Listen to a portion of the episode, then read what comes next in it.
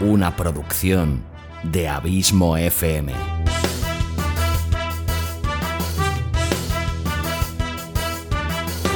¿Quieres disfrutar de tu tiempo libre escuchando grandes historias, audiolibros y relatos? Un podcast literalmente literario.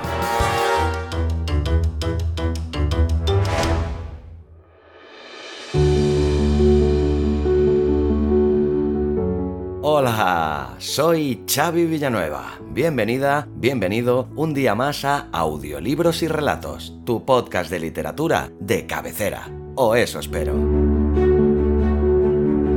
Capítulo 118, décimo de esta cuarta temporada en el que te traigo una pequeña sorpresa.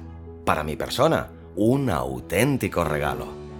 En las entrevistas que realizaba en mi podcast Al borde del abismo, presenté un día a la gran Pepa Yausás para que nos hablara de su fantástico podcast Las musas no avisan y su vasta experiencia tanto en el mundo del guion como del cine. Pepa ha estado presente también en este podcast, cediéndonos su arte en forma de un magnífico relato de título Calma Gris que podrás encontrar en el capítulo 77, séptimo de la tercera temporada de este podcast. Si no lo has escuchado, ciertamente estás tardando. Pues bien, el regalo del que te hablaba es que Pepa ha tenido a bien contar conmigo para una colaboración muy especial para el especial, valga la redundancia, de Halloween de su fantástico podcast Las Musas no avisan. Muchas gracias Pepa, de corazón. Me ha hecho muchísima ilusión.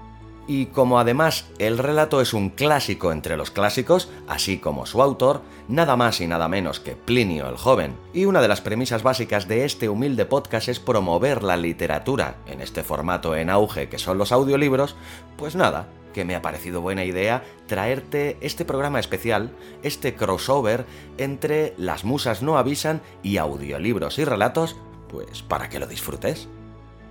Pepa me hace una breve entrevista al principio de unos 10 minutos de duración que he dejado íntegra y luego está el relato, titulado Carta sobre los fantasmas. Sin más que decir, te dejo ya con él. Hasta la semana que viene y larga vida al podcasting y larga vida a la audioliteratura. Las musas no avisan.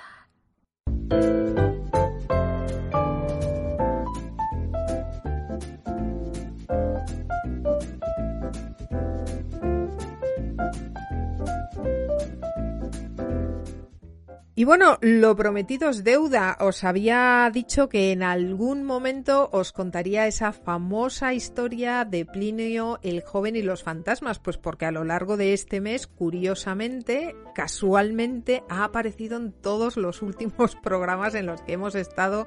Así que he pensado que ya iba siendo hora de que conocierais esta famosa historia que estandariza de una vez por todas las historias de fantasmas que vendrán a partir de ese momento y os recuerdo que estamos en el mundo romano con Plinio el joven.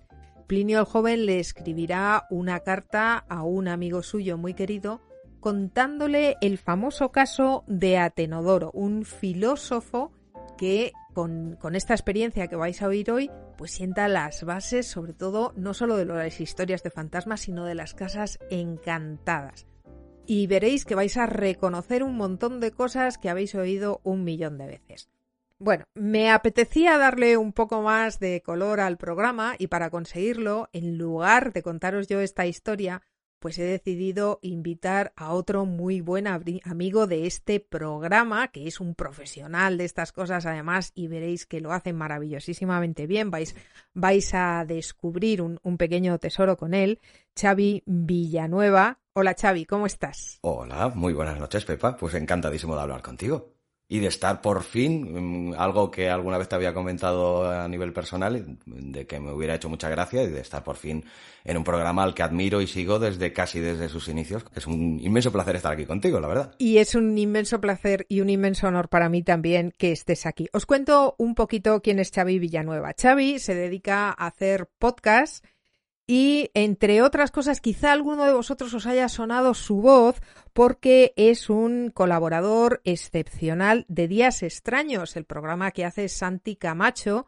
donde colabora con él haciendo exactamente lo mismo que va a hacer hoy introduciéndonos un pequeño relato y narrándolo de manera pues magistral, que es la única manera en la que él sabe hacerlo. Xavi, además... bueno, oye, al Papa lo que es del Papa y al César lo que es del César.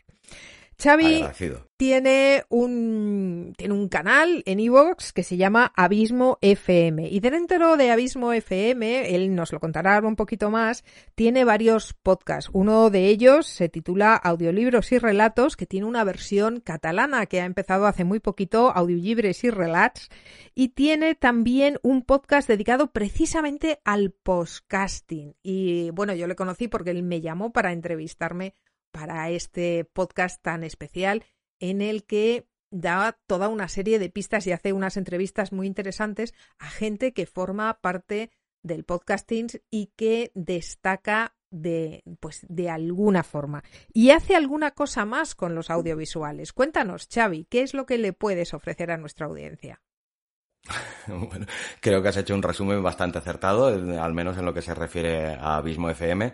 Y bueno, lo que en respecto a los audiovisuales, en lo que a mí se confiere o se refiere, pues eh, eh, tengo varios cortos realizados, algunos documentales, eh, porque durante un tiempo sí que estuve dedicándome exclusivamente al mundo audiovisual.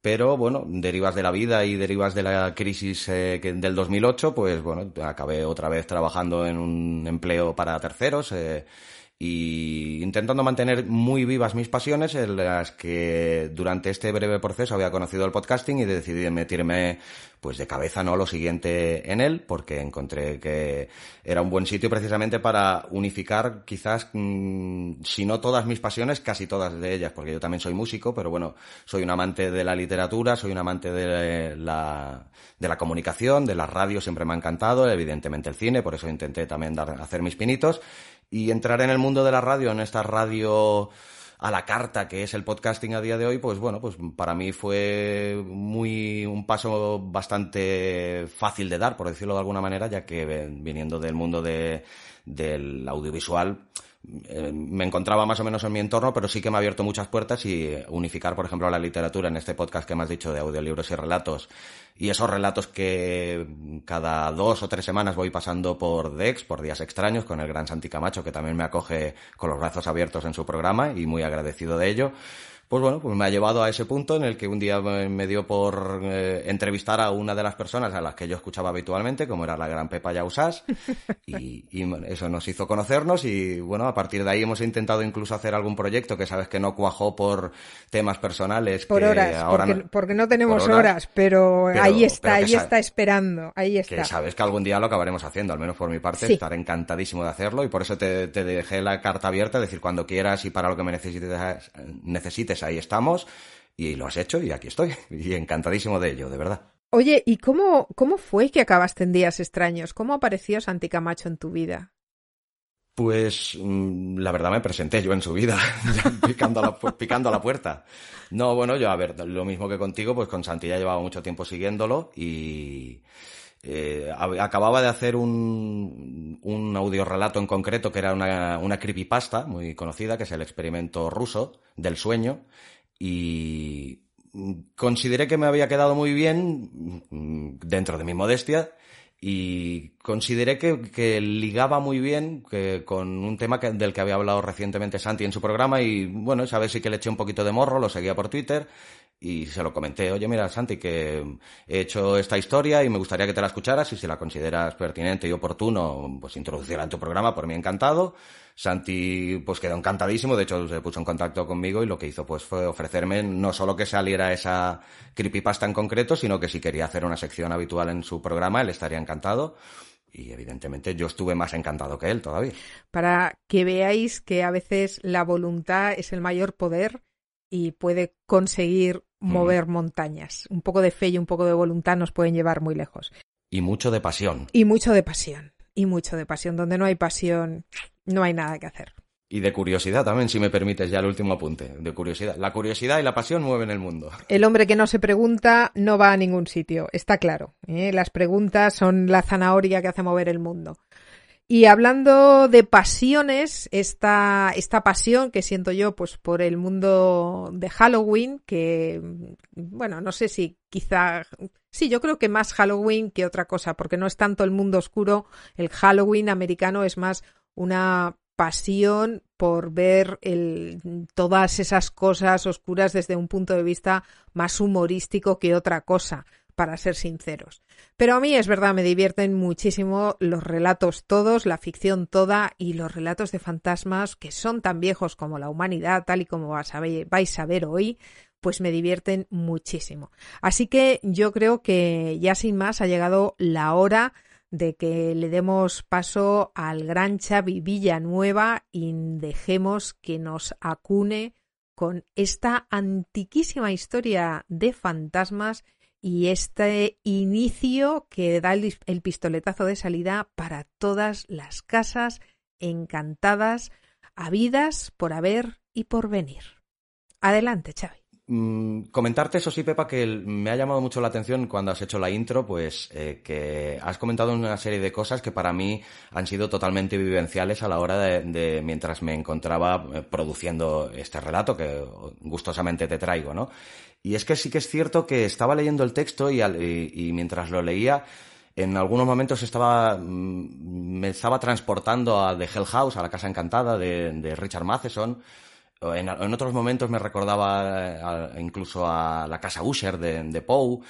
En algunas otras cosas a Lovecraft, eh, a, todas aquellas historias, incluso de Alfred Hitchcock en algunos momentos. Eh, mm, esas historias tan manidas que tenemos tan, tan vistas, tan escuchadas, tan leídas en, otros momentos de nuestras vidas. Yo, por ejemplo, eh, soy un neófito total y absoluto de, de, los clásicos, al menos de la época romana, como estamos tratando hoy, ¿no? Y descubrirlo eh, con este texto tan corto, tan agradecido y que me ha retrotraído a tantas cosas que he visto en otros eh, y leído en otros momentos, me ha resultado muy agradable y creo que puede ser muy interesante para todos aquellos que van ahora a disponerse precisamente a oírlo. Seguramente les recordará a estas cosas o incluso a algunas otras que a mí no me ha retrotraído y le pueden retrotraer. Seguro, seguro. Ya os digo que cuando lo oigáis os vais a dar cuenta de que vais a decir, pero si esta es la historia de siempre. Pues esta historia de siempre la escribió un señor Plinio el Joven, que para que os hagáis una idea, me parece que todavía no lo he dicho, Plinio el Joven Creemos, porque no tenemos la fecha cierta de su nacimiento, pero nació quizás en algún momento del año 61 y murió, eso sí lo sabemos, en el 102 después de Cristo. Es decir, estamos en el siglo I. La historia que vais a contar tiene más de 2000 años. que imaginaros. se, dice pronto, ¿eh? Se dice pronto. Y de todas las películas que os hemos citado hoy y que os hemos invitado a ver, veréis en cuántas de ellas esta historia de una forma u otra sigue estando viva. Y sí, tienes razón, a los clásicos, a los que nos dan inicio a todos, sobre todo griegos y romanos, que es lo que nosotros somos, romanos, hijos de los griegos, pues hay verdaderas maravillas que tenemos totalmente olvidadas y quizá pues esta sería una pequeña y humilde invitación a que recuperaseis. Bueno, pues vamos vamos entonces con el texto, ¿te parece, Xavi? Me parece perfecto. Adelante, pues.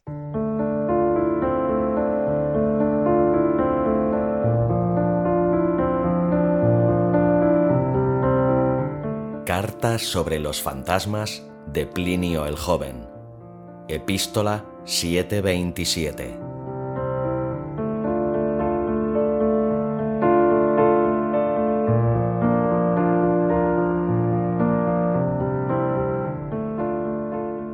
Gallo Plinio saluda a su amigo Sura. La falta de ocupaciones me brinda a mí la oportunidad de aprender y a ti la de enseñarme. De esta forma, me gustaría muchísimo saber si crees que los fantasmas existen y tienen forma propia, así como algún tipo de voluntad, o al contrario, si son sombras vacías e irreales que toman forma por efecto de nuestro propio miedo. A que crea que existen los fantasmas me mueve sobre todo esto que he oído que le ocurrió a Curcio Rufo, todavía joven y desconocido, había formado parte del séquito del nuevo gobernador de la provincia de África. Al declinar el día paseaba por el pórtico, le sale al paso la figura humana de una mujer muy alta y hermosa. Ante su estupor, ella le dijo que era África, mensajera de las cosas futuras. Le dijo también que él iría a Roma, que llevaría a cabo su carrera política y que volvería a esta misma provincia con el poder supremo, donde finalmente moriría.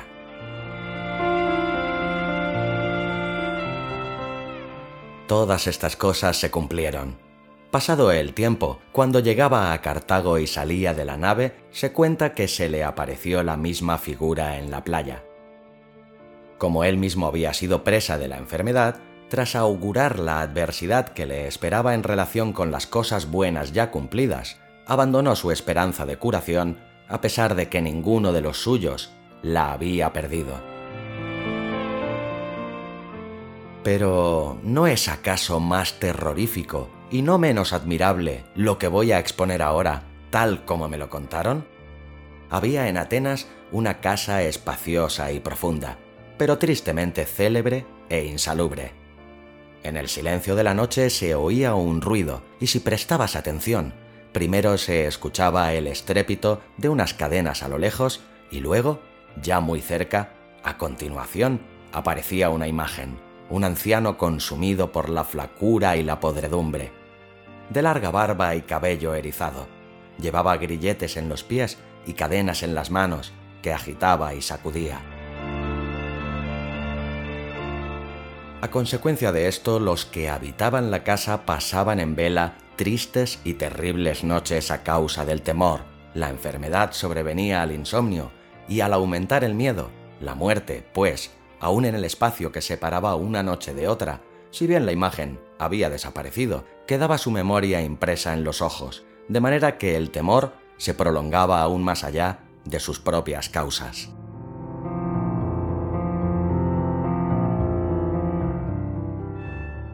Así pues, la casa quedó desierta y condenada a la soledad, abandonada completamente a merced de aquel monstruo. Aún así, estaba puesta a la venta por si alguien, no enterado de tamaña calamidad, quisiera comprarla o tomarla en alquiler.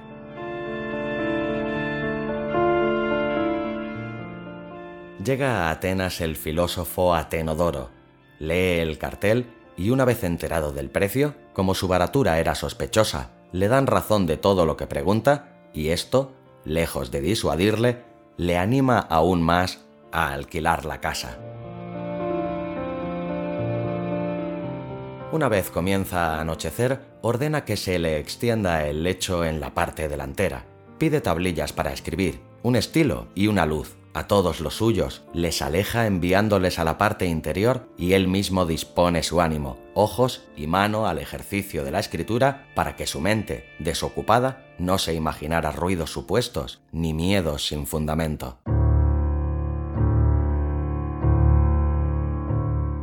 Al principio, como en cualquier parte, tan solo se percibe el silencio de la noche, pero después la sacudida de un hierro y el movimiento de unas cadenas.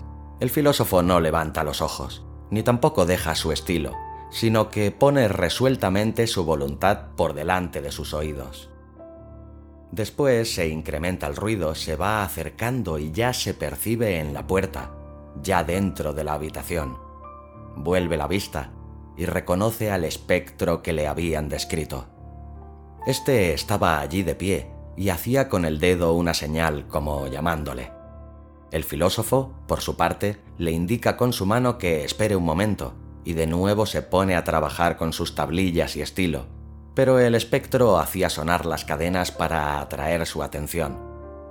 Este vuelve de nuevo la cabeza y le ve haciendo la misma seña que antes, así que ya sin hacerle esperar más, coge el candil y le sigue.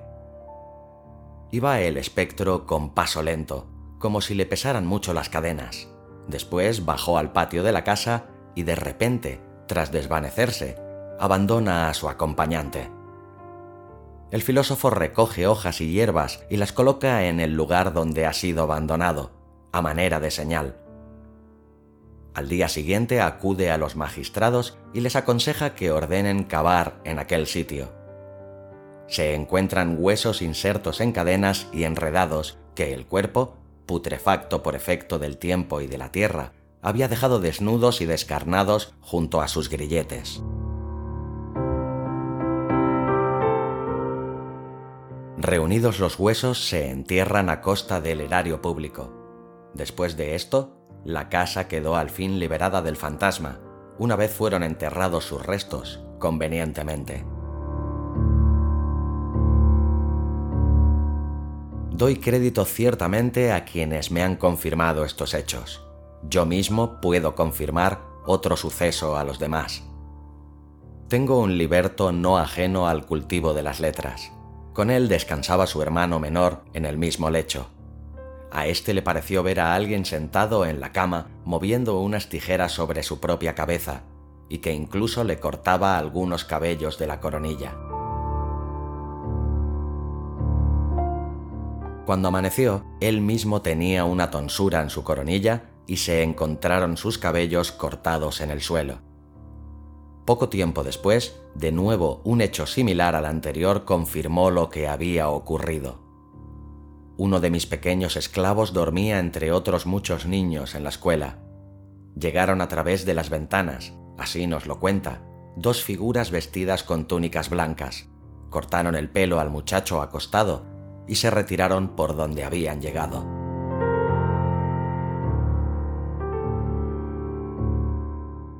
La luz del día muestra también a este niño con la tonsura y los cabellos esparcidos en derredor. Nada memorable pasó después, a no ser acaso que no llegué a ser reo, si bien lo hubiera sido en caso de que Domiciano, bajo cuyo poder estas cosas ocurrieron, hubiera vivido más tiempo. En efecto, en su caja de documentos se encontró un escrito entregado por Caro que estaba referido a mí.